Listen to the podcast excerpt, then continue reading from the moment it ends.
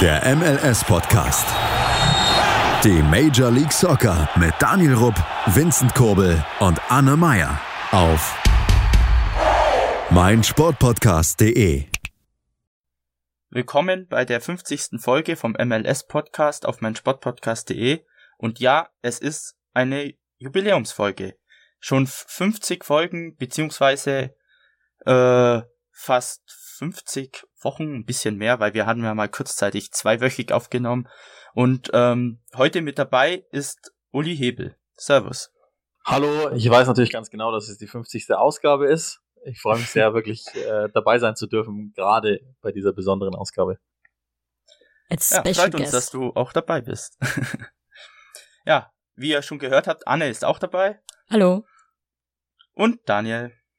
Hi. Ja, es freut uns natürlich, dass ihr uns oder ihr Zuhörer uns schon 50 Folgen lang mitverfolgt und mithört. Ähm, ich weiß ganz genau, da gibt es einige Hardcore-Hörer hier, die wirklich jede Folge hören.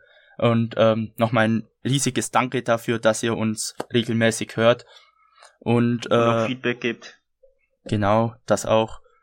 Und unser Thema in der heutigen Folge sollen drei Ligen sein, nämlich die MLS, die Premier League und die Bundesliga kann man diese Ligen vergleichen? Welche amerikanischen Spieler sind vielleicht interessant in der Premier League, in der Bundesliga oder auch andersrum? Welche Engländer oder Deutsche haben mal in der MLS gespielt oder spielen dort noch? Und was machen sie jetzt? Ähm, und zu Beginn habe ich dann mal gleich eine kleine interessante Frage. Was denkt ihr, welche Ligen äh, am besten mit dem Coronavirus umgegangen sind, vor allem halt zum Start oder zum Ausbruch des Virus?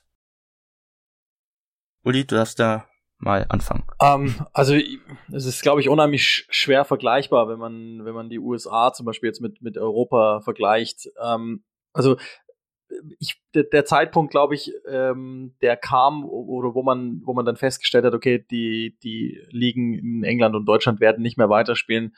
Der war natürlich unglücklich, weil das sehr, sehr lange klang für uns und es war auch zu lange letztlich. Äh, da hängt natürlich ein paar Dinge dran, die in in Amerika beispielsweise nicht so sehr dranhängen. Also du hast ein geschlossenes Ligensystem, du hast erstens nur zwei Spieltage gehabt in der MLS, das heißt, du tust sie natürlich deutlich leichter, die Saison zu unterbrechen. Du hast ein wesentlich größeres Zeitfenster, um das nachholen zu können, weil deine reguläre Saison oder auch mit den Playoffs dran geht ja eben von, von März bis November. Das heißt, du kannst locker ausweiten, wenn du im Juli beispielsweise spielen würdest, auf eben rein in die, in die NBA, NFL Konkurrenz rein, April, Mai, von mir aus auch Juni, dann wäre die Pause natürlich ein wenig kürzer, aber es ginge prinzipiell. Ähm, Insofern glaube ich schwierig vergleichbar miteinander, liegt auch daran, äh, dass die MLS sich natürlich ein bisschen leichter tut. Du hast äh, in der Regel Clubbesitzer dahinter oder Gruppen, die natürlich ganz anders entscheiden können, als das in, im deutschen Vereinssystem beispielsweise der Fall ist. Nicht so sehr in England, also auch da müsste man nochmal unterscheiden, aber das sind natürlich die wesentlichen Unterschiede, warum es, finde ich, schwierig zu vergleichen ist. Aber man kann natürlich schon zur, zur Conclusio kommen, dass die MLS da ein recht gutes äh, Gesicht gemacht hat, weil sie halt sehr schnell überhaupt als eine der ersten Sportligen recht klar gesagt haben, wir machen zu. Volle Zustimmung. Also kann man gar nicht groß widersprechen. Es sind natürlich unterschiedliche Grundlagen, ähm, aber die Bundesliga hat da schon sehr, finde ich zumindest ziemlich, ziemlich arg gezögert. Die MLS hat sehr schnell reagiert. Premier League ist natürlich nochmal eine andere Situation mit wenig Spielzeit noch. Da kann ich es irgendwie nachvollziehen, dass man da schon irgendwie guckt, ob man da nicht eventuell noch eine Lösung findet damit alle da zum Abschluss kommen. Aber ansonsten, ja, würde ich dir da völlig zustimmen. Daniel, hast du auch noch was? Mm, nee, auch volle Zustimmung. Wie immer halt, ne? Ähm, Wie immer. ja, ähm, vor allem muss man auch äh, sehr positiv sehen, dass letztendlich alle Ligen doch auch ähm, früh genug noch dicht gemacht haben, äh, wenn man zum Beispiel sieht, es gab ja dann immer noch paar Ligen in Europa oder auch in Australien, die noch viel, viel länger gespielt haben. Also letztendlich haben sie sich alle gut entschieden, die Chefs dieser Ligen und ähm, ja, und die USA steht da halt auch viel besser dran mit dem Franchise und diesem ganzen geschlossenen System eben, was halt in Europa viel schwieriger ist.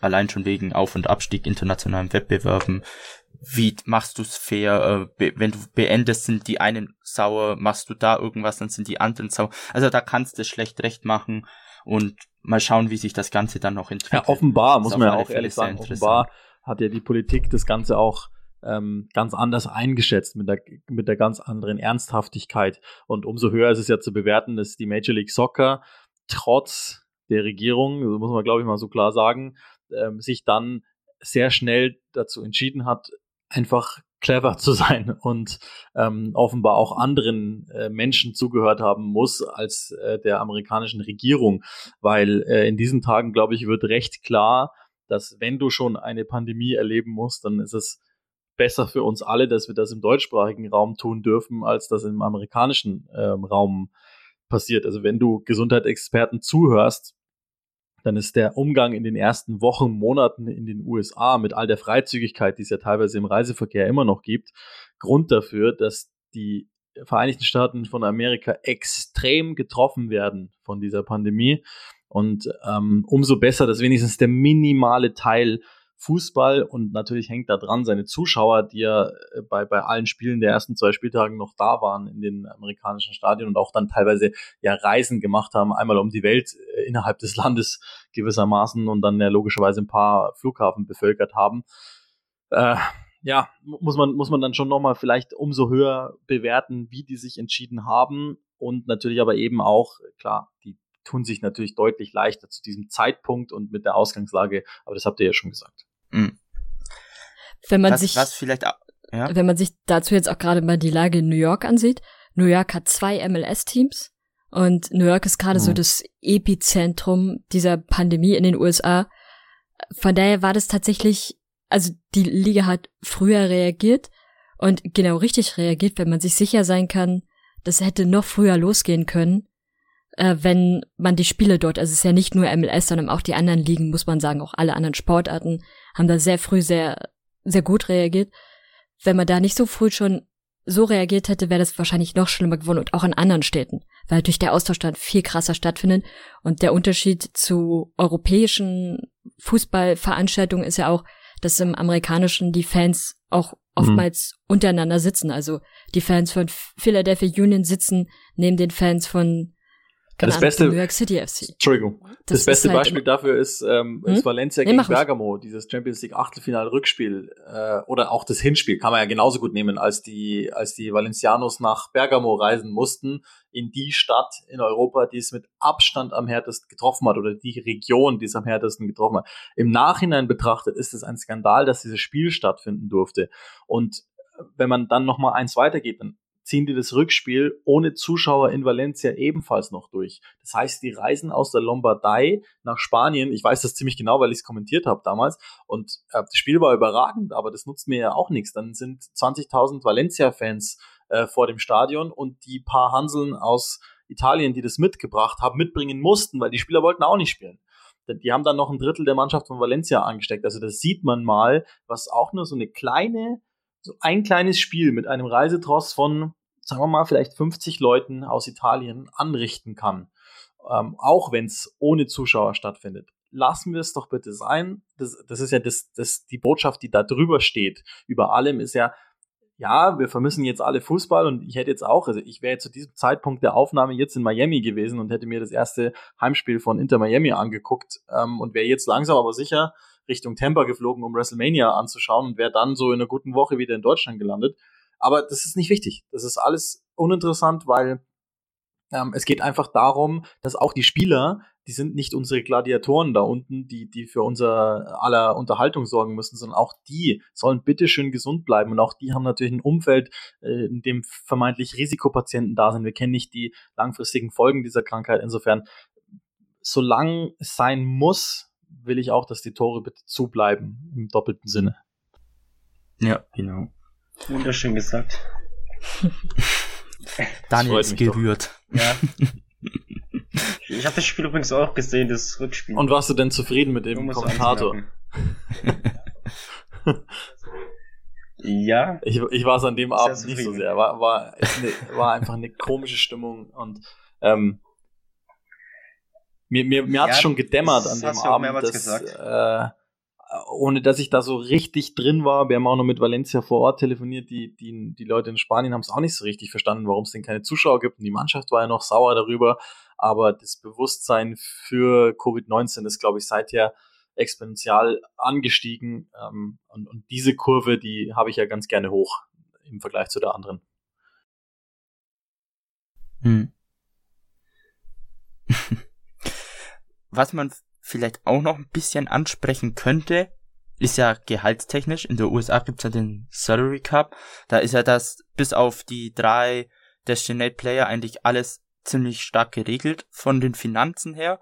In Europa sieht's ja finanztechnisch ein bisschen anders aus, vor allem halt in der Bundesliga, denn der Premier League gibt's ja immer noch äh, Investoren oder reiche Leute, die dahinter stehen, die vielleicht noch ein bisschen was abschirmen können, aber in der Bundesliga, vor allem bei den kleineren Teams, da gibt's ja kaum finanzielle Hilfen und in letzter Zeit spenden auch wirklich von vielen Vereinen die Spieler die Hälfte ihres Gehaltes oder sogar mehr an kleinere Teams oder an äh, oder an den Verein selber, damit der eben bestehen bleibt.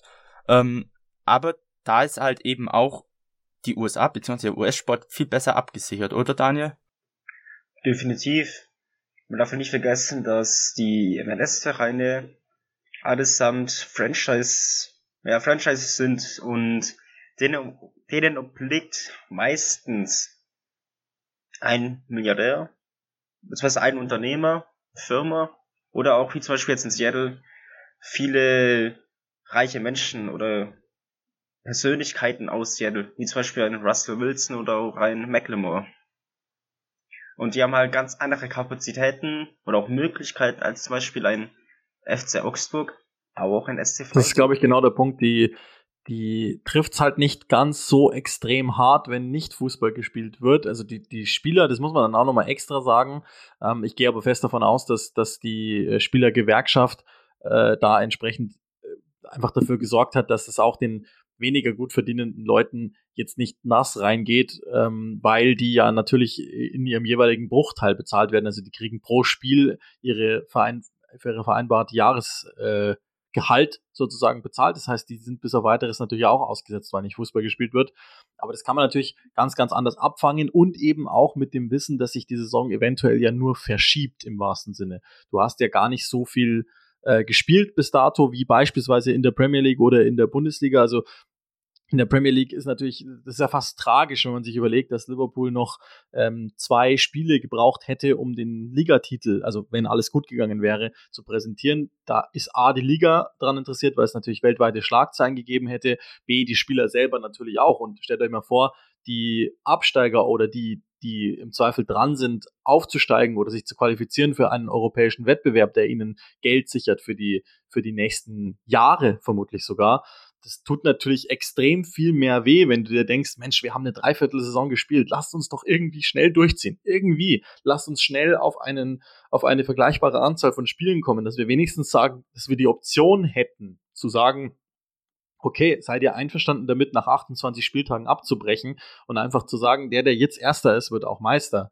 Das ist ja in der MLS alles komplett egal, weil nach zwei Spielen, was, was ist denn schon groß an Entscheidungen gefallen? Dann wird halt einfach nochmal eine etwas ausgedehntere Vorbereitung gemacht und dann geht's weiter in der Regular Season. Die kann man auch nochmal beschneiden. Die sollte man vielleicht sogar auch nochmal beschneiden, äh, mit Blick auf die ähm, Ausweitung jetzt der Liga. Das mit, mit Reisen etc. wird das ohnehin eine riesengroße Belastung für alle. Das ist ja schon seit Jahren Thema im US-Sport, dass man das vielleicht irgendwie ein bisschen eindämmen sollte, auch mit Blick auf die, auf die äh, Umweltverträglichkeit. Insofern, also das wäre gar nicht so schlimm aus meiner Sicht, wenn man dann sagen würde, okay, dann äh, die, die Gelder werden erstmal alle gleich bezahlt, also dann kriegt halt äh, meinetwegen ein Spieler nicht ein, einen Bruchteil, sondern zwei Bruchteile und wir beschneiden einfach diese Saison, machen es sozusagen zu einer Art Lockout-Saison, die es ja schon auch im US-Sport vergleichbar gegeben hat und fertig. Also das ist natürlich die, die Bewertungsgrundlage ist schon eine ganz andere und nichtsdestotrotz haben sie es natürlich insgesamt einfach besonnener gelöst und das vor allen Dingen eben im Vergleich zur Regierung, die am Werk ist, was man auch nochmal durchaus sagen kann, die einen haben sich gut geschlagen und die anderen taumeln immer noch so ein bisschen durch die Öffentlichkeit. ein bisschen ist gut. Ja. Aber das wäre, was du schon sagtest, mit ähm, die Saison zu beschneiden, wäre in der MLS tatsächlich überhaupt kein Problem. Wenn man sich ansieht, wie oft beispielsweise Teams der jeweiligen Conference ja. gegeneinander spielen, in der Regel sind es nämlich drei Spiele, Da kann man locker ein oder vielleicht sogar zwei Spiele, je nachdem wie lange es noch dauert, weglassen. Und dann würde man es auch hinkriegen.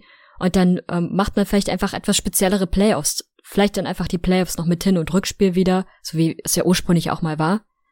Da gäbe es auf jeden Fall ausreichend Möglichkeiten, wie man das noch, wie man die Saison zu einem guten Abschluss bringen könnte. Und der Abschluss wäre sowieso nicht vor Ende November, Anfang Dezember. Von daher passt es. Also die MLS hat diesbezüglich ja. natürlich weniger Probleme als Ligen, die schon viel weiter sind.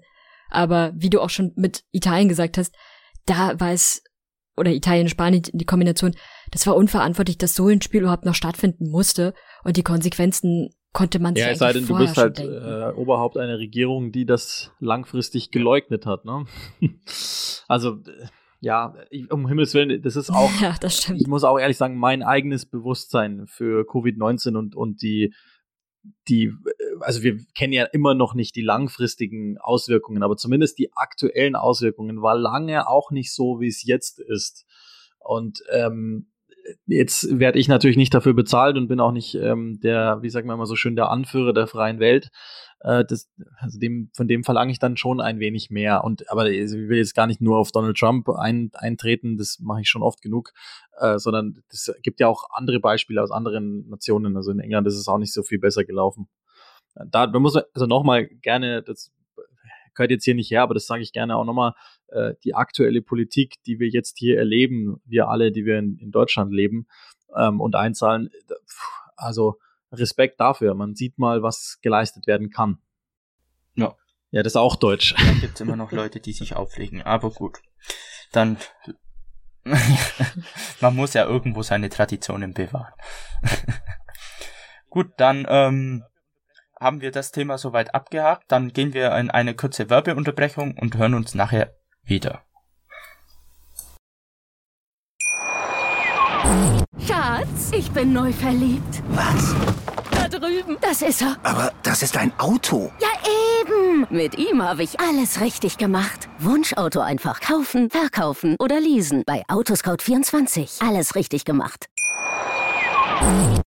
Willkommen zurück beim MLS-Podcast auf meinsportpodcast.de. Ähm, wir sind noch in voller Besetzung. Uli ist noch dabei, die Anne ist noch dabei, sowie Daniel. Keiner ist abgehauen. Jeder hat noch Bock auf die nächste Runde. Gott sei Dank. Ja, ähm, was sich natürlich vom letzten Teil ein bisschen bereden lässt, lassen sich die Ligen dann eigentlich so gut vergleichen miteinander, weil sie sind doch ziemlich unterschiedlich.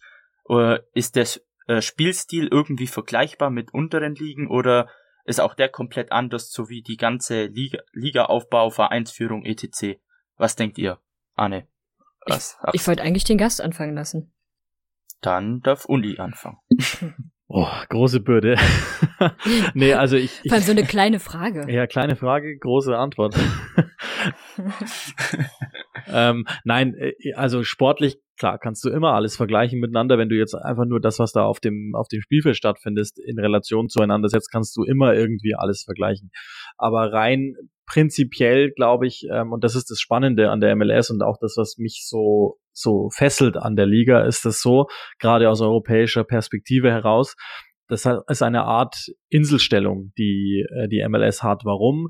Weil geschlossenes Ligensystem, weil eben ähm, Salary Cap, also du, du auch mit, mit allem, was dranhängt, du hast eine Transparenz in der Gehaltsgebung, du hast ähm, ein Draft-System, das du, also muss ich ja den Zuhörern jetzt nicht erklären, äh, Talentziehung quasi hast, du hast ähm, generell diese, diese Geschichte mit den, mit dieser Backhand-Player-Rule, dass du eben Spieler haben darfst, die äh, dann mehr verdienen, die dann entsprechend auch den Märkten zugeteilt werden oder auch die Marktlage spielt ja nochmal eine ganz andere Rolle als in Europa beispielsweise und eben dort in Europa. Du kannst die Premier League mit der Bundesliga, mit der La Liga, mit Liga und so weiter, kannst du vergleichen, wenn du möchtest. Äh, natürlich auch, auch äh, verstehe ich jetzt auch nicht immer so unbedingt, dass man sagen muss, ja, okay, die einen haben vier Champions League Viertelfinalisten, die anderen nur einen, deswegen ist diese Liga besser. Darauf will ich hina nicht hinaus. Aber du kannst natürlich schon sagen, ah, okay, also du hast so und so viele Top-Teams, du hast so und so viele Top-Spieler, weil die natürlich alle nach derselben Uhr ticken. In der MLS ist es aber ganz anders und das ist auch der Grund. Also wenn ich euch jetzt beispielsweise die Marketing-Aufgabe stellen würde, sagen, ihr müsst mir die rumänische Liga overbringen, dann habt ihr ein großes Problem, weil die ist sehr wohl vergleichbar. Die kannst du nicht etablieren im Vergleich zu einer Bundesliga, weil jeder sagt, ja, nein, das ist qualitativ einfach was ganz anderes. Aber die MLS kriegst du over einfach über die Besonderheit des Systems und die, glaube ich, hat Potenzial nach wie vor. Und ich denke auch, dass das der Grund ist, warum das ähnlich konträr wie, äh, wie jetzt zum Beispiel äh, eben im Vergleich Deutschland versus Italien, aber analog zu ML, äh, zu, zu ähm, NFL und äh, NBA, das würde gehen. Also das ist der Punkt, äh, um es kurz zu beantworten, ist vergleichbar sportlich, ja, geht immer, aber was alles andere betrifft, überhaupt gar nicht. Hm. Was mir auch aufgefallen ist, ähm, die MLS ist auch immer so eine Liga, die auch immer was Neues ausprobiert im Fußball. Die haben ja damals diese Penalty-Shotout ausprobiert im mhm. Fußball, mhm. was ja in Europa eigentlich undenklich ist, finde ich dass du von der Mittellinie auf den Torhüter zurennst und dann ins Tor schießt, anstatt normales Elfmeterschießen. Also das kannst du dir in Europa nicht vorstellen. Oder die MLS hat auch mal einen Antrag auf größere Tore gestellt. Das wurde dann letztendlich dann doch noch abgelehnt. Ähm, jetzt zum Beispiel sieht man im Trikot zum Beispiel diese drei Adidas-Streifen. Es ist zwar, was Besonderes zur 25. Saison zur MLS, aber das gab's halt dann auch noch nie auf dem Adidas-Trikot und ich habe auch irgendwie das Gefühl, dass das Adidas bei dem einen oder anderen europäischen Team vielleicht auch bringen wird. Ich weiß nicht, ich habe da so das Gefühl. Und da war noch mal eine Regel, die habe ich jetzt gerade vergessen, die gab es auch mal früher in der MLS, die es in Europa so auch nie geben wird. Aber ja, da probiert man auch etwas Dinge aus, weil es eben der US-Sport ist. Da kann man ein bisschen, ich sag mal, fancy sein und ein bisschen was ausprobieren, weil es vielleicht, äh, falls es schlecht ankommt, äh, würde das in Europa mega den Hate geben oder die Abneigung und US-Sport, da ist man vielleicht ein bisschen toleranter. Ähm, ja. Da fallen mir das zwei Beispiele ein. Ähm, das Freistoßspray ist zu einer Zeit in der MLS verwendet worden, da hat man in Europa gerade angefangen darüber nachzudenken und dann war es ja bei der, ich glaube, Weltmeisterschaft auch mit dabei oder EM, ich weiß es nicht mehr. Und der EM, Videoschiedsrichter, hm. Die USL zumindest war die erste Liga, die den Videoschiedsrichter regulär mit eingeführt hatte. Die MLS war in der Saison danach dabei. Da gab es den in der Bundesliga noch nicht. Also die fangen immer sehr früh an, Dinge auszuprobieren und auch mal anders zu machen. Und auch die Trainingsmethoden, aber das ist halt auch US-typisch, sind doch mal so ein bisschen anders als im Vergleich zum, zum europäischen Feld. Was mir immer ganz oft auffällt, ist der Unterschied zwischen MLS und europäischen Ligen ist, dass Fans von europäischen Ligen natürlich arg mit einem eurozentristischen Blick auch an den Fußball gehen, was okay ist. Aber wenn es eine Liga gibt, auf die sie sich dann mit in Anführungsstrichen konzentrieren oder über die sie dann noch reden, dann ist es die MLS. Während über die rumänische ja. Liga würde einfach keiner, keiner reden, wie du es ja auch schon sagtest. Die MLS hat aber irgendwie trotzdem immer noch ein Interesse. Und ähm, die MLS wird ja gerade so von deutschen Fußballfans, habe ich so zumindest den Eindruck, ganz oft abgetan mit, oh, super schlecht, hat keine, keine Qualität. Das sind dann natürlich vor allem die Leute, die sich gar nicht mit der Liga beschäftigen. Aber trotzdem kriegen sie irgendwie doch was von dieser Liga mit, die ja so weit weg ist. Während man von afrikanischen Ligen oder auch äh, aus der J-League und A-League gar nichts oder fast gar nichts mitbekommt. Die MLS hatte noch mal so, ein, so eine gewisse Popularität, wenn auch kritisch gesehen vielleicht, die andere Ligen gar nicht haben können, außerhalb von Europa. Ja, alleine durch diese Zugänge immer, die du hast, die natürlich für Aufmerksamkeit sorgen. Also Steven Gerrard, David Beckham, äh, Andrea Pirlo, Kaká und das ist natürlich für die, also klar, die, die laufen vereinzelt in der J-League auch rum, aber das ist halt ein Lukas Podolski bei allem Respekt und eben kein, das ist ein regionales Phänomen und nicht so sehr ein Weltstar. Und natürlich ist auch die, die Zugkraft einer Metropole wie Los Angeles oder Miami oder New York bedeutend größer, als das halt also groß, ja, aber Tokio ist, so weil das für die meisten Menschen halt auch irgendwie kein kulturelles Urlaubsziel ist. Das ist ja nur für sehr, sehr, sehr, sehr kleine Urlaubsnische, glaube ich, die, die, der asiatische Markt im Vergleich jetzt zum amerikanischen Markt, wo ja irgendwie jeder westlich geprägte Mensch, und das sind ja nun mal die meisten, wenn man jetzt hier von Deutschland ausgeht, dann irgendwie sich schon sehr gut vorstellen kann, da mal hinzugehen oder mal zu urlauben oder vielleicht im Zweifel sogar schon da war. Das macht, macht natürlich auch nochmal einen großen Unterschied. Und bei Spielern aus der J-League zum Beispiel wird man nie Instagram-Videos sehen, in denen die Spieler Fotos oder Videos von ihrem Zuhause machen, wo direkt davor ein Krokodil rumliegt. Das passiert bei den Miami-Spielern gerade ganz oft. Louis Roberts postet gefühlt alle zwei Tage ein Video von seinem neuen Haus und direkt dahinter ist so ein kleiner See. Das ist wirklich nur so ein abgeschotteter See und da scheinen sehr, sehr viele Alligatoren drin zu wohnen, weil jeden Tag mindestens einer oder drei von diesen Viechern draußen rumliegen und dann erzählt er immer ganz viel dazu. Sehr interessant immer. ja, ist, ist, der Fußballjob ist doch irgendwie gefährlich. Wenn man nicht gerade da in dem Tümpel schwimmen ja, kann. Hat, ne? hat er schon nächstes einen weiteren Job nach seiner Karriere? Das wäre doch mal eine Fitnessmethode, vom Krokodil wegschwimmen. Ist halt, ist halt auch, er ist ja Torwart und natürlich kann er dann ziemlich gut trainieren. Er muss schon verhindern, dass die Bälle irgendwie in die Richtung dieses Sees fliegen, weil ansonsten kann man davon ausgehen, ist der Ball weg für immer. Und äh, dann ist da noch so ein bisschen Ehrgeiz im Hinter. So, ich muss verhindern, dass jetzt schon wieder der Ball rüberfliegt. Und seine ganzen Fußballkollegen wohnen offensichtlich auch alle in dieser Siedlung oder zumindest ein Teil von denen. Also man kann da gut trainieren, glaube ich. ja, hat alles seine Vorteile. Ähm, ja, ähm, was wir natürlich jetzt auch mal noch ansprechen müssen eigentlich fast, vor allem wenn wir dich schon dabei haben, Uli, du kennst dich ja ziemlich gut auch mit dem englischen Fußball aus. Ähm, was machen eigentlich so Ex äh, wie Steven Gerrard, Frank Lampard oder Wayne Rooney gerade in England? Wie schlagen die sich? Ähm, ganz gut, also äh, unterschiedlich. Äh, Gerrard ist ja Manager bei den Rangers äh, in Schottland und ähm, macht also so jetzt insgesamt, der ist jetzt in seiner zweiten Saison, meine ich da, ich glaube zweite Saison, ähm, ist jetzt also seit eineinhalb Jahren dort Manager, macht es insgesamt sehr gut, hat aber gerade eine kleine Leistungsstelle drin.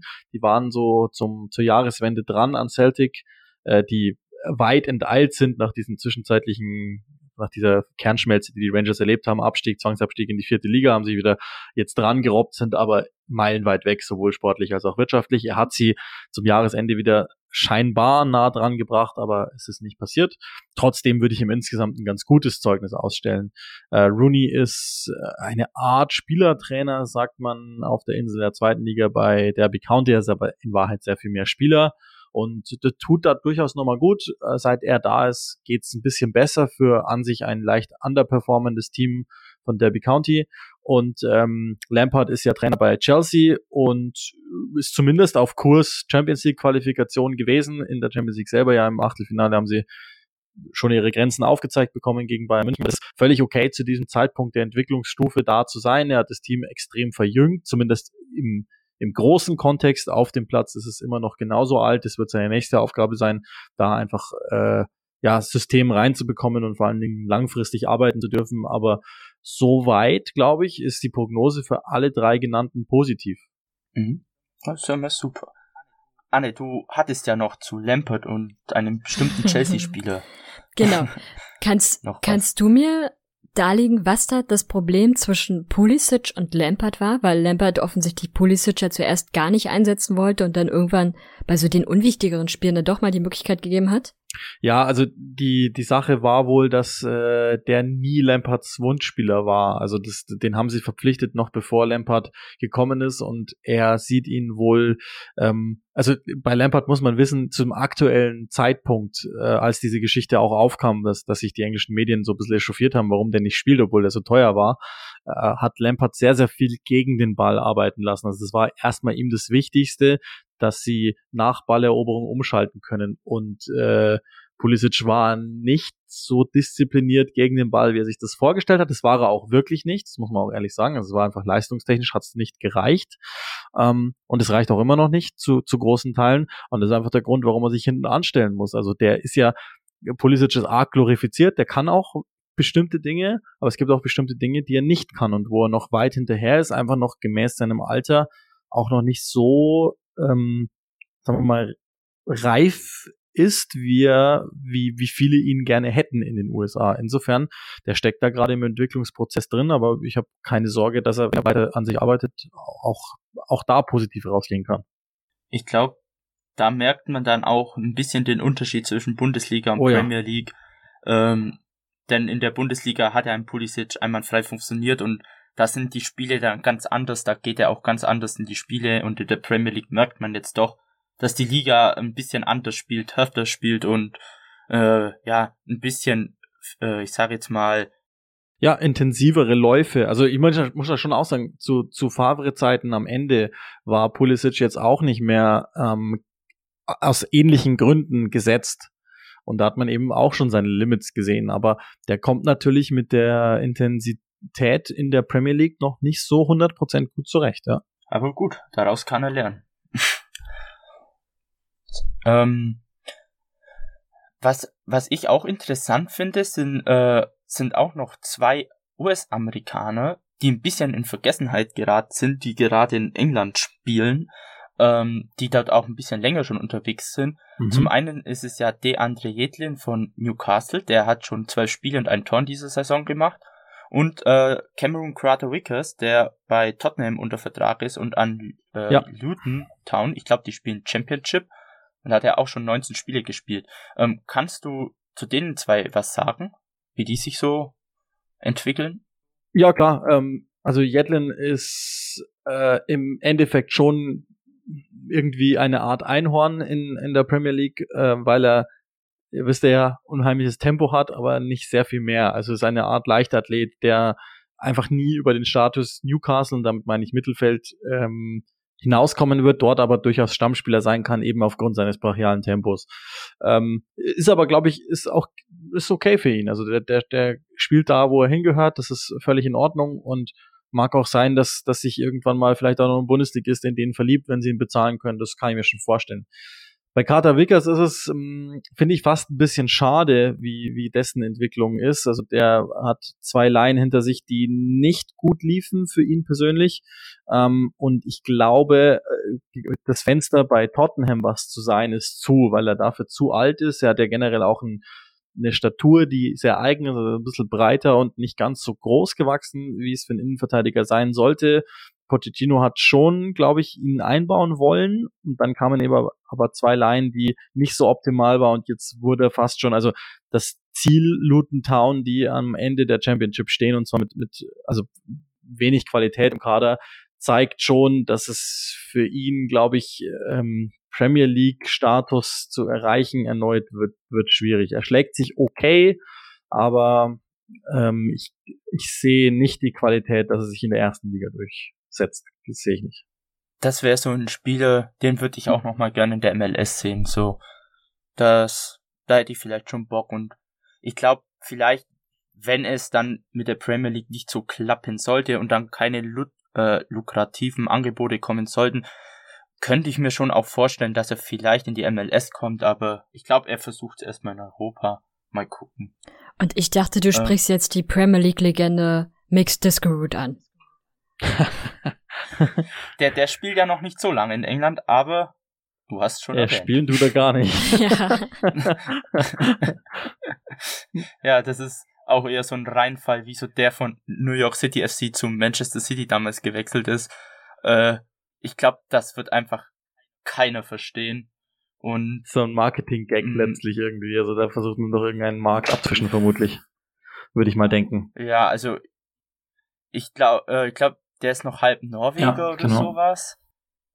Und, ähm, und halt halb Amerikaner, aber letztendlich, das ist so ein Spieler, der hat ein typisches MLS-Niveau. Also er ist jetzt nicht vielleicht so ein ultra krasser MLS-Spieler, aber ein recht guter MLS-Spieler fand ich. Und ja, also der sollte einfach wieder zurück in die MLS und fertig aus. Also was er bei Man City möchte, keine Ahnung. Also ich fand den in der MLS meistens schon nicht überzeugend. So klar, er hat hin und wieder seine Tore gemacht und hat vielleicht auch mal mhm. zwei, drei gute Aktionen gehabt. Aber ansonsten fand ich den immer deutlich, also doch zu sehr gehypt im Vergleich zu anderen Spielern, die viel wichtiger waren. Ja. Auch beim New York City FC. Ich vermute, ohne das jetzt äh, final durchdrungen zu haben, aber da muss es irgendeinen steuerlichen Vorteil für die Manchester City Football Group geben, dass den aktuell Manchester City unter Vertrag hat und äh, eben nicht New York City FC, weil mit hoher Wahrscheinlichkeit gehe ich jetzt einfach mal fest davon aus, haben die halt gerade keinen Platz mehr für in irgendeiner Gehaltsobergrenze, sondern ist halt jetzt zwischengeparkt, bekommt weiterhin sein Geld. Also da muss es irgendeine, eine, irgendeinen geschäftlichen Grund dafür geben. Andernfalls macht das gar keinen Sinn. Nee, irgendwie nicht. Okay, es, es wäre vielleicht noch sinnvoll, wenn Man City irgendwelche Talente von New York City FC geholt hätte, wie ein Sands oder ein Skelly, der jetzt zu Gladbach dann wechselt oder ein Justin Haag oder was weiß ich, wer da so rumtümmelt, aber halt nix Disco, naja. Allein schon Gio Reiner. Ja. So, also du hast mhm. so ein Talent und der war damals auch schon als Talent bekannt. Natürlich ist der super jung und klar hätte der nicht bei Manchester City direkt gespielt, sondern eher in der Jugendabteilung. Aber wieso sie sich den nicht geholt haben, verstehe ich bis heute nicht und auch warum der New York City FC es nicht geschafft hat, dem Jungen rechtzeitig einen Profivertrag anzubieten, was sie jetzt bei anderen Spielern dann plötzlich doch schnell machen können, habe ich nicht nachvollziehen können, weil das war eine komplette Fehlentscheidung. Aber so wie es gelaufen ist, ist für Rainer eigentlich jetzt auch das Beste, wie es eigentlich laufen hätte können. Und äh, bei Dortmund ist international gesehen auch ein super Verein und er wird dort langfristig Stammspieler werden. Da bin ich mir ganz sicher. Und letztendlich ist ja alles gut gelaufen und für den amerikanischen Fußball ist es ja auch ein Vorteil, wenn da wieder ein Nationalspieler dahinter steht, der danach kommt und sich auch für die USA entschieden hat, letztendlich, was ich richtig stark finde, weil seine Klasse, er hätte easy für Portugal oder England spielen können und ich finde das einfach geil, dass er halt dann so, ich sag mal, in Anführungsstrichen patriotisch war und sich fürs Mutterland entschieden hat. Fand ich super. Ich meine es ja, ja nur aus der Perspektive vom New York hm. City FC. Ne, ja. Weil, also, dein, dein Vater ist dort schon, ist eine wichtige Person in dem Team dort. Und selbst der hat offensichtlich keine Ambition, dass sein Sohn einen Profivertrag beim New York City FC bekommt, sondern beide hatten irgendwie eher noch ein Interesse. Also das ging wohl, wenn man dem glaubt, was man so lesen kann, ging es tatsächlich wohl vor allem von Gio aus. Aber der Vater hat ja auch nichts dagegen unternommen, sondern hat es zugelassen. Das ist schon sehr beeindruckend. Hm. Ja, vielleicht war es ja so ein, so ein strenger Vater, der sagt, naja, du brauchst schon nicht so viel Kohle. Aber ich sage euch was, wenn das so weitergeht mit der Entwicklung der MLS, also insbesondere was Atlanta zum Beispiel tut oder auch Miami vorhat, zumindest auf dem Papier, funktioniert ja in, in Wahrheit nicht. Aber dann äh, und, und, und sich weiter äh, sozusagen auf dem Markt Argentinien, äh, vermeintlich auch noch Uruguay, also generell im südamerikanischen Markt oder auch Mittelamerika, also Mexiko sozusagen, ausbreitet, dann wird das äh, kompetitive Niveau der Liga sehr viel besser. Und dann glaube ich, ist es auch mal möglich für einen jungen Amerikaner eben parallel wieder zu den jungen Argentiniern, die werden ja auch nicht da bleiben, aber die gehen im Moment mit 19, 20, 21, 22 sehr gerne in die MLS und wenn das so bleibt, warum sollen das nicht auch mal Amerikaner machen? Natürlich ist auch da wieder das System Major League Soccer so wie es ist, nicht ganz förderlich. Die bauen jetzt Akademien auf, aber die Talentziehung Draft, im Grunde keiner, der durch die Draft geht, ist wirklich richtig gut, weil sonst wäre er schon vorher weggefischt worden von einem europäischen Verein oder von eben einer Akademie. Das ist natürlich das große Problem und das ist natürlich auch irgendwo eine Art lame duck, diese Draft, so gern ich sie sehe und mag auch dieses Prinzip generell. Also in der NBA ist auch ziemlich cool, das zu gucken. In der MLS ist eigentlich nur verschwendete Zeit, weil kaum einer ernsthaft da rauskommt, den du brauchen kannst. Aber warum mag das nicht so sein, dass das irgendwann mal das eine Option wird für amerikanische junge Spieler, um Spielpraxis zu sammeln? Ich bin fest davon überzeugt, dass ähm, Miami beispielsweise mit mit äh, Beckham hinten dran irgendwann mal versuchen wird, eine Kooperation zu einem Verein in England aufzubauen beispielsweise. Und sei es nur ein Zweitliges, dass man da einfach talentierte Spieler hin und her verschiebt ähnlich wie das ähm, in England und Belgien lange Zeit der Fall gewesen war mit Chelsea und Arsenal, die da ihre Vereine haben. Und je mehr dieser Markt wächst, und uns allen ist ja klar, dass das Einzugsgebiet US-amerikanischer Sportler und damit auch Fußballer monstergroß ist, und logischerweise schlummern da Riesentalente. Und je mehr sich auch die Bevölkerung vermischt und auch dann damit Kultur, Kultur vermischt, also beispielsweise eben Hispanos oder sowas, ist ja logisch, dass die auch mit der Fußballkultur aufwachsen werden. Und je besser die Liga, je besser die Nationalmannschaft irgendwann mal wird, umso mehr junge äh, Menschen, also auch Frauen, da sieht man es ja schon, die sind ja unheimlich gut schon, oder eben dann auch Männer entscheiden sich dann fürs Fußballspielen und das wird natürlich langfristig auch auf die Liga einzahlen. Sieht man auch schon. Also wenn, wenn man sich mal den Vergleich macht, jetzt, jetzt ist, ihr habt ja schon angesprochen, jetzt ist ja diese Jubiläumssaison dort, haben die Hälfte von euch. Ähm, da, da sieht man ja schon, was sich getan hat seither. Also die Liga im Vergleich zu damals, ich, ich bin ja alt, ich habe das damals mitbekommen, als der Bramos und Co. noch diese, diese Shootout-Elfmeter da gemacht haben und so. Ich habe das damals alles gesehen noch. Und das ist ja ein ganz, ganz, ganz anderes Niveau geworden inzwischen. Da laufen ja in jeder Mannschaft echt brauchbare, ordentlich ausgebildete Spieler rum. Ja, hat ja gar nichts mehr zu tun mit der, mit der ersten Version der MLS, wo ein Carlos Valderrama sich über den Platz geschleppt hat oder eben ein Tony Miola mit 43 im Tor stand. oder ein Lothar Matthäus. Oder ein Lothar Matthäus mit 45 äh, nichts mehr gezeigt ja. hat. Ja, es ist, ist, einfach eine andere Liga. Diese, diese, dieses äh, Stichwort Rentnerliga, das funktioniert ja überhaupt gar nicht mehr. Stimme ich dir absolut zu. Und man sieht auch, wie sich die MLS in dieser sehr kurzen Zeit auch entwickelt hat. Und da, deswegen kann man sehr hoffnungsvoll auch daran gehen. Auch was mittlerweile aus den Akademien für gute Spieler zum Teil kommen. Nicht aus jeder Akademie und natürlich nicht jeder ist ein Juwel, das ist ganz klar, das ist in allen anderen Ligen auch so. Aber da ist auf jeden Fall schon sehr, sehr viel mit dabei. Ähm, was immer der MLS ein bisschen angekreidet wird, wäre fehlendes taktisches Verständnis. Sehe ich oftmals jetzt nicht, sondern manchmal liegt es auch an anderen Bedingungen noch mit. Aber selbst das wird in den nächsten Jahren sich dann mitändern, wenn man sich dann auch ansieht, dass es ja schon Clubs gibt, wie zum Beispiel Dallas, die eine Kooperation mit Bayern haben. Und ähm, ja. natürlich irgendwie auch äh, die New York Red Bulls mit äh, Leipzig und Salzburg. Äh, ebenso auch wie natürlich der New York City FC mit der Manchester City Group. Also da wird es auf jeden Fall Entwicklung. Ja, und auch der Einfluss vermutlich der, der Trainer, die kommen. Also auch da, das ist ja Thierry Henry beispielsweise. Äh, ich ich gehe mal davon aus, der Weg von zum Beispiel einem Steven Gerrard oder vielleicht auch einem Andrea Pirlo ist vielleicht kürzer hin zu den Franchises, für die sie gespielt haben. Oder jetzt eben Alonso, der, der nachgewiesenermaßen in Mittelamerika unglaubliche Erfolge hat. Das ist ja, ist ja hierzulande gar keinem klar, weil die haben von dem großen Trainer gesprochen bei Inter Miami und die deutschen Medien, diese, die Mainstream Medien haben immer gedacht, es wird halt Ancelotti oder äh, Capello oder keine Ahnung, irgendein riesengroßer Name, der halt längst über dem Zenit ist. Und dabei haben sie sich jemanden geholt, der wirklich nachgewiesenermaßen passend zum Markt überragend gearbeitet hat. Und die werden ihre Einflüsse geltend machen, was ja immer gar nicht so rauskommt. Und er hat natürlich jetzt nochmal für, für Schweinepresse für sich selbst gesorgt. Aber Jürgen Klinsmann hat so vieles um Jahre vorangetrieben im US-amerikanischen Verband. Es war nicht immer abgestimmt mit der Major League, das ist mir schon klar.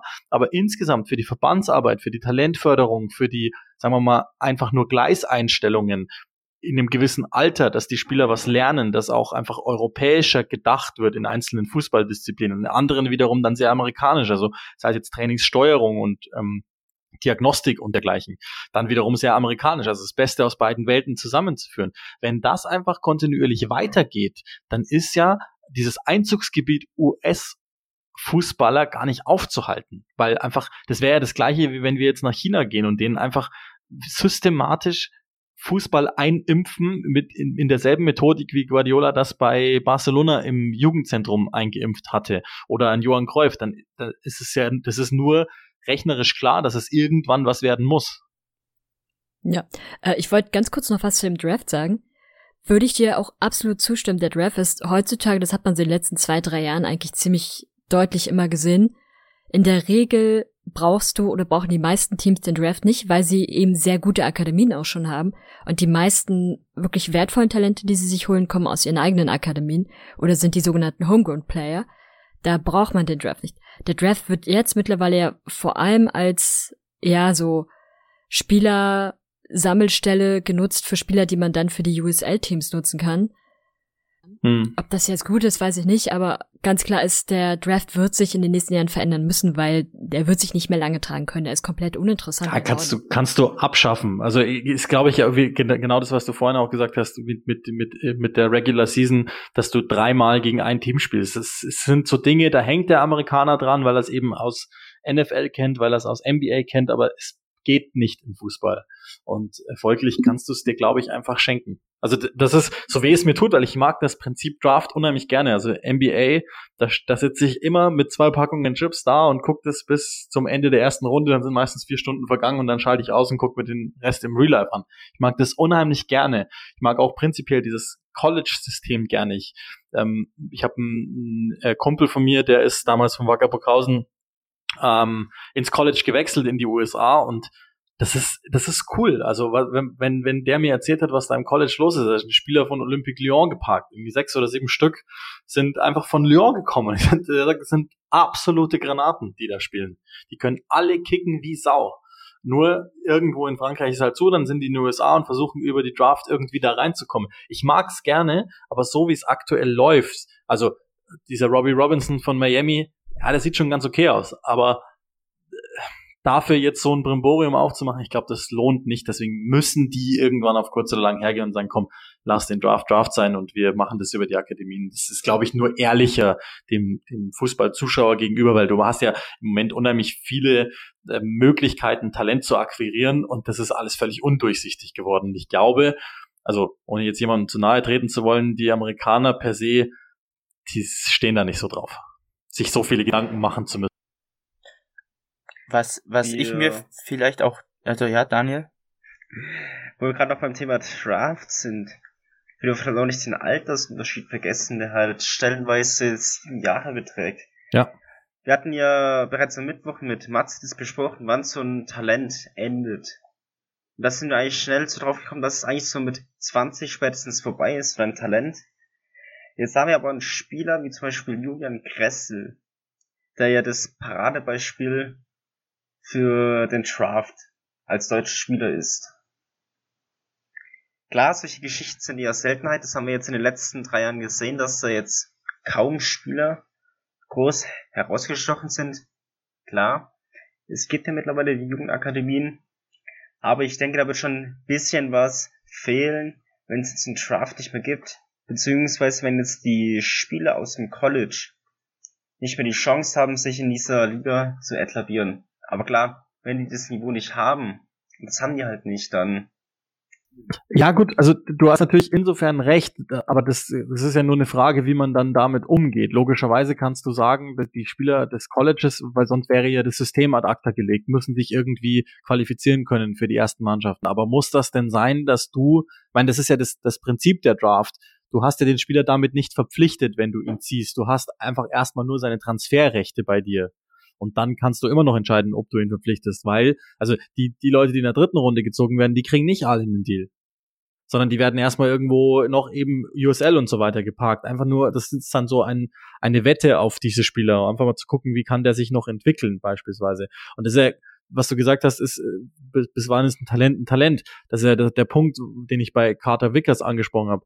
Der ist inzwischen halt jetzt 22 und es gibt einen 19-Jährigen im Tottenham-Kader, der ähnliche Anlagen hat und dann sagt der Trainer, yo, die Uhr ist auf seiner Seite, dann gehe ich mit dem 19-Jährigen, der vielleicht das Gleiche hat äh, und dem ich ebenfalls per Erfahrung das beibringen kann. Also mir geht's nicht darum, ich mag die Draft, das, das möchte ich damit sagen. Ich glaube nur, dass äh, so wie sie aktuell ähm, gemacht wird, gibt es Lösungen, um das anders zu tun. Also dann, du kannst ja dann eventuell trotzdem Kader-Slots bauen für die Major League Soccer, die Major Leagueisten, wenn ich aber so sagen kann, ähm, bauen, dass die dann trotzdem eben drei, vier, fünf Spots zu einem gewissen Geld haben, dass, dass sie dann für Jugendspieler zu, zur Akquise hernehmen dürfen. Also es ist ja, es ist ja sehr viel weitläufiger. Wenn du in den USA guckst, dann ist jeder, äh, in, in, der NBA USA guckst, dann ist jeder Spieler, mit der, der zwischen 22 und 23 ist, automatisch gedraftet. Also er, er kann nachher nicht mehr teilnehmen ab einem gewissen Alter. Hängt aber da, also die, die NBA ist das absolute Dach der Basketballwelt. Jeder will auch gedraftet werden. In der Major League Soccer, also könnte ich mich jetzt für einen Draft anmelden, interessiert keine Sau. Könnte sich ein, weiß ich nicht, wer ist das größte Talent im Moment, ein Kamavinga oder so aus Frankreich, könnte sich für die MLS Draft anmelden. Ja, den würden sie alle ziehen, aber den kennt ja gar keiner. Also das ist das Fußballfeld ist ja sehr, sehr, sehr, sehr viel breiter, als das im Basketball der Fall ist. Deswegen ich fürchte, dass die Draft einfach nicht funktioniert. Nicht in der MLS. Ich, das so wie es ist, das klappt nicht mehr. So gern ich's mag und ich, ich krieg's nicht hin, aber wer ist der erste, der letzte First Overall Draft Pick, der wirklich durch die Decke ging? Ich glaube, das müsste Darlington Nagbe gewesen sein, wenn ich es nicht. das ist einer Ja. der konstantesten eigentlich aktuell. Sonst, wenn man, ich Kyle Lauren dazu zählen möchte, der halt Ah. jetzt bei Besiktas Istanbul spielt, aber da ist er halt auch nur so Joker mehr, aber immerhin hat es nach Europa geschafft. Aber sonst fällt mir jetzt da auch nichts mehr groß ein, so aktuell, wer so richtig stark rauskommen könnte. Das Ja, ist halt Kressel. für mich so, ja, aber das ist für mich, also klar, es gibt immer dann äh, in den hinteren Reihen jemanden, aber also Aber Freddy Adu hat nichts gebracht, Maurice Edu, hm, Hm. Aber was Naja. ich noch vielleicht als Lösung finden könnte, dass diese College-Teams, also wenn du den Draft auflöst, dass diese College-Teams oder die äh, Universitäten-Teams, dass du die irgendwie in, in, in die normale Fußballliga mit einfügst irgendwie. Ich sag mal, was, dass die ganz normal mit normalen Vereinen von der USL League 2 oder NPSL oder so, dass die mit diesen Vereinen irgendwie ganz normal in der Liga mitspielen aber dass da halt wirklich nur Leute vom College und so spielen dürfen, aber dass die halt ganz normal in diesem Ligasystem mit dabei sind und dann kannst du ja, falls dann einer richtig gut ist oder so, einen ganz normalen Transfer durchziehen oder so. Also das wäre für mich so eine Lösung, also dass die College-Teams nicht mehr in einer extra College-Liga sind, sondern dass die halt ganz normal in diese Fußballligen, die es in der USA gibt, so mit aufgenommen werden. Und ja, das würde für mich ziemlich viel Sinn machen eigentlich. Also ich habe es jetzt nicht final durchgedacht, wie man es machen könnte, aber mhm. ich, ich votiere immer noch dafür, dass die, die nee, so wie es jetzt ist, läuft's nicht. Also das ist, ja. das ist einfach, natürlich funktioniert das auf eine Weise, aber du machst Zuschauern etwas vor, was da nicht drin steckt. Also in, in der NBA, wenn du first overall über die, über die Ladentheke gehst, muss man ja in dem Fall tatsächlich so hart ausdrücken, weil es ja nichts anderes ist dann weißt du, wow, okay, der hat Hype und das wird ein Monsterspieler in aller Regel. Wenn nicht, dann wird's, dann gibt's entsprechende Schlagzeilen, wenn das nicht so funktioniert. Aber du wusstest jetzt, Zion Williamson beispielsweise ist von den Pelicans gezogen worden und ey, das ist einer, den ziehst du alle 20 Jahre mal. Robbie Robinson, ja. Mhm. Das könnte auch irgendein Talent vielleicht aus der dritten oder zweiten Bundesliga sein. Den findest du überall, ja, genau. Den findest du überall. Also bei allem Respekt, ne, aber den findest du in jeder Zweitligamannschaft in Deutschland. Wahrscheinlich schon, ja. Das ist halt so ein bisschen ein Problem, da halt der Soccer in der USA nicht so verbreitet ist und deshalb, wer aus irgendeinem Grund der Soccer eine totale US-Sportart und wer erst irgendwie in Europa Vin Vincent, ich muss da jetzt mal deine Plattitüden langsam ein bisschen unterbrechen, weil es ist Unsinn, ja. was du sagst. Wenn du dir anguckst, wie erfolgreich Fußball mittlerweile in den USA ist, dann muss dir klar ja. sein, dass die Aussage, die du triffst, komplett falsch ist. Aber im Vergleich zu was Basketball ist, äh, oder jetzt halt, oder Football, ist halt Fußball nur eine von vielen Ligen auf der Welt, weißt du? Oder die MLS Aber das ist nicht das, was du gerade gesagt Und hast. Du hast dich gerade auf die USA bezogen. Auf die USA bezogen ist die MLS wird in naher Zeit definitiv eine der Top 4 Ligen in den USA sein und Baseball äh, abstoßen, sozusagen. Also Baseball wird dann aus dieser Riege rausfliegen. Aber das ist, also ich verstehe das mit dem Draft, das ist halt echt irgendwie eine gewisse Problematik. In der Regel muss man ja auch kritisch ansehen, wer bekommt überhaupt Chancen, in der Regel überhaupt zu einem MLS-Team zu kommen. Aus dem Draft heraus, das sind in der Regel nur maximal die Drafts aus der ersten Runde. Alle anderen landen quasi schon automatisch in dem USL-Team, wenn sie denn überhaupt den Vertrag bekommen oder landen halt im Nirgendwo. Ähm, was halt auch irgendwie immer sehr eindeutig ist, dass auch selbst von den First-Round-Picks oder zumindest aus der ersten Runde ja, ähm, ist meistens sind es auch nur eine Handvoll Spieler, die dann tatsächlich in der MLS spielen. Das hat sich in den letzten Jahren irgendwie extrem gewandelt. Früher war das noch üblicher, dass wenigstens die erste Runde noch mitgezogen wurde. Aber hat natürlich viel damit zu tun, A, was ist die Qualität, die da aus dem College kommt? B, die USL ist deutlich stärker geworden.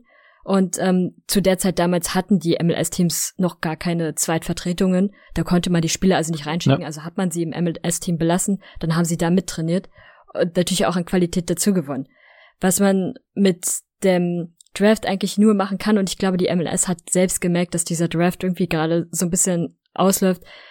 Ähm, die, die Übertragung jetzt beim letzten Mal war schon, es war teilweise schon arg peinlich, dass man sich nicht mehr mehr in so einer Halle trifft, wie das bei so einem Draft eigentlich üblich wäre, und dann diejenigen, die glauben, dass sie gedraftet werden in der ersten oder wenigstens zweiten Runde vor Ort sind. Nee, man hat's direkt bei den Leuten jetzt zu Hause gemacht. Also man merkt schon, die MLS mehr weiß selbst, dass das irgendwie nicht so passt. Und da wird sich auf jeden Fall in den nächsten Jahren was ändern. Spricht ja erstmal auch nur dafür, wie du es jetzt ausgeführt hast, dafür, dass die, dass die Franchises einfach cleverer geworden sind und gar nicht mehr auf diese Draft angewiesen sind. Also finde ich erstmal gar nicht schlecht. Absolut. Ja, Daniel, hast du noch was hinzuzufügen zum Thema? Mm, nee. Nee. Dann, ja, hätten wir es eigentlich soweit für die 50. Jubiläumsfolge von unserem MLS-Podcast. Ich hoffe, es hat uns äh, hat euch gefallen. Uns hat's natürlich gefallen. Ähm, danke, Uli, dass du dabei warst und dir die Zeit genommen hast. Ich danke für die Einladung. Bitte, bitte, gern. Bitte. Und ähm, ja, bewertet gern unseren Podcast, ähm, gibt uns auch gerne Feedback auf iTunes oder auch auf Twitter unter MLS Supporters Germany oder Box to Box äh, sowie auf Facebook bei US Soccer News oder Instagram bei den MLS Supporters Germany. Ähm, ja, schickt uns auch gerne Themenvorschläge, äh, über was wir vielleicht mal reden sollten, worüber ihr vielleicht Fragen habt, dann können wir die mal in den nächsten Folgen mit einbauen. Und ähm, ja, dann hören wir uns eigentlich nächste Woche zur Folge 51 wieder. Bis dahin. Ciao. Ciao. Schatz, ich bin neu verliebt. Was? Das ist er. Aber das ist ein Auto. Ja, eben. Mit ihm habe ich alles richtig gemacht. Wunschauto einfach kaufen, verkaufen oder leasen. Bei Autoscout24. Alles richtig gemacht. Der MLS-Podcast. Die Major League Soccer mit Daniel Rupp, Vincent Kurbel und Anne Meyer auf meinsportpodcast.de. Schatz, ich bin neu verliebt. Was?